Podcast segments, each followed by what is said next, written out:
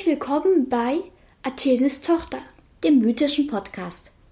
Am Mikrofon Clara und Iris. Hallo Freunde der Mythologie. Wir gehen live vom Olymp in 3, 2, 1.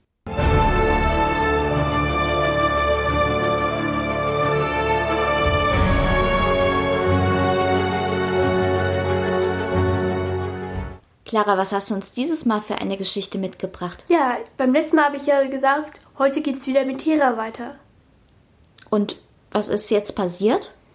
Ja, ich beginne mal so. Auch die Menschen haben sich ein bisschen weiter fortentwickelt.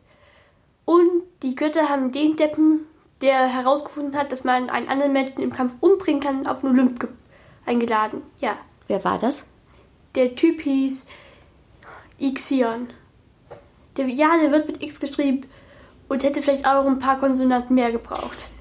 Jedenfalls, der war vielleicht auch nicht gerade der Schlauste, aber welcher Mann ist das schon? Okay, es gibt ein paar Ausnahmen, aber egal. Jedenfalls, der hat sich dann da oben besoffen und hat sozusagen, ja, versucht, Hera anzumachen, weil sie eben die schönste Dame am Tisch war. Lass mich raten, das nahm kein gutes Ende. nahm es auch nicht, auch wenn Zeus zu dem Zeitpunkt selbst zu besoffen war, um das zu bemerken. Hier allerdings war das ganz ziemlich peinlich und sie zog sich schon zurück. Ixion aber dachte, ui, sie zieht sich zurück.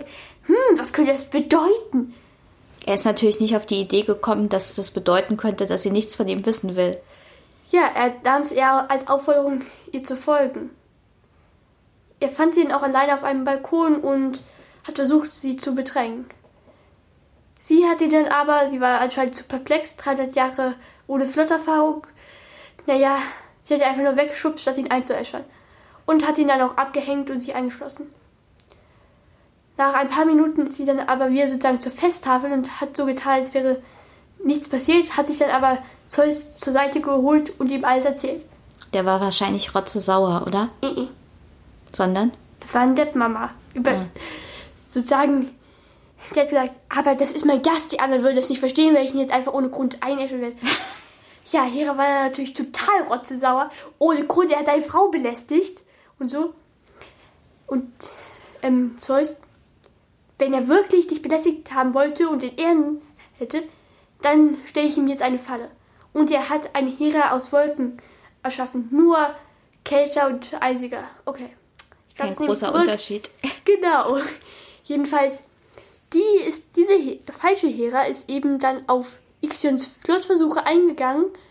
Und ja, am nächsten Tag haben die Götter festgestellt, Ixion war immer noch da. Und er hat damit geprahlt, dass sozusagen, ja, er mit Hera ein Techtelmechtel hatte. Jedenfalls hat er so lange geprahlt, bis Zeus hinter ihm stand. Der hat dann jetzt endlich gehandelt und ja, Ixion auf ein Wagenrad gespannt. Ungefähr, ja, stell, normale Größe kannst du dir vorstellen. Das, dann hat er Ixion unsterblich gemacht, das Rad angezündet und in die Umlaufbahn geworfen. Ups. Ja, Ixion war zwar unsterblich, aber dafür dazu bestimmt, für immer ewige Qualen zu erleiden. Es ist aber auch interessant, was aus sozusagen, ja, Heras Kopie geworden ist. Nämlich? Die war nämlich schwanger. Ja, und die gebar dann einen Sohn namens Kentaurus. Und der hatte dann ja ein Techtelmechtel mit einem Pferd. Und daraus entstand dann die Zentaurin.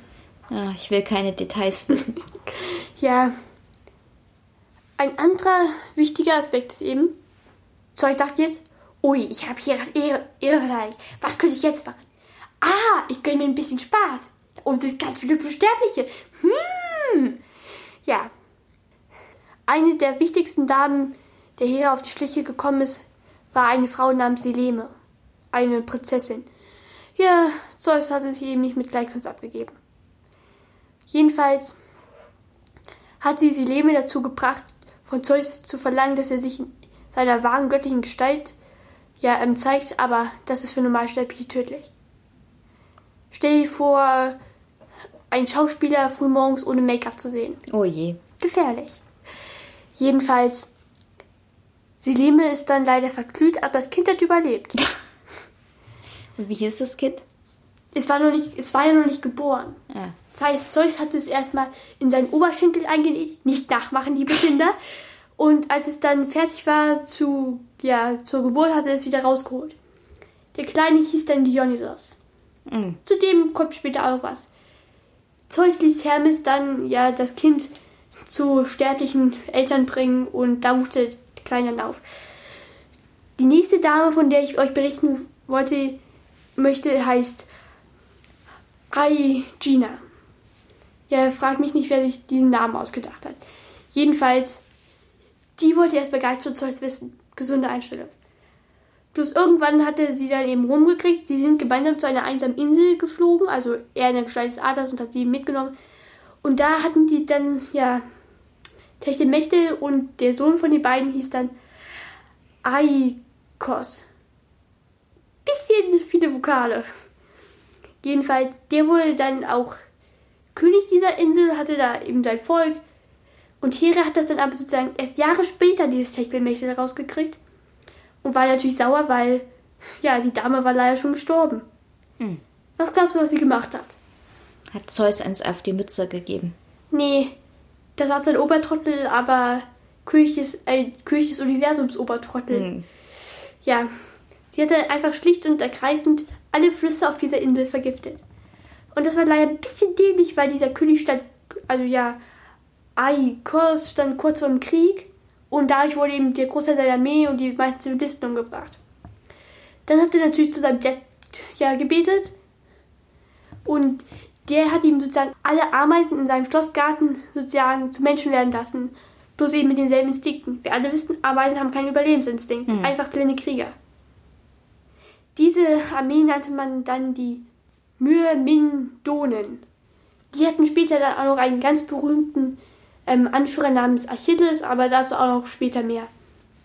Ja, Hera ist schon eine komische Frau.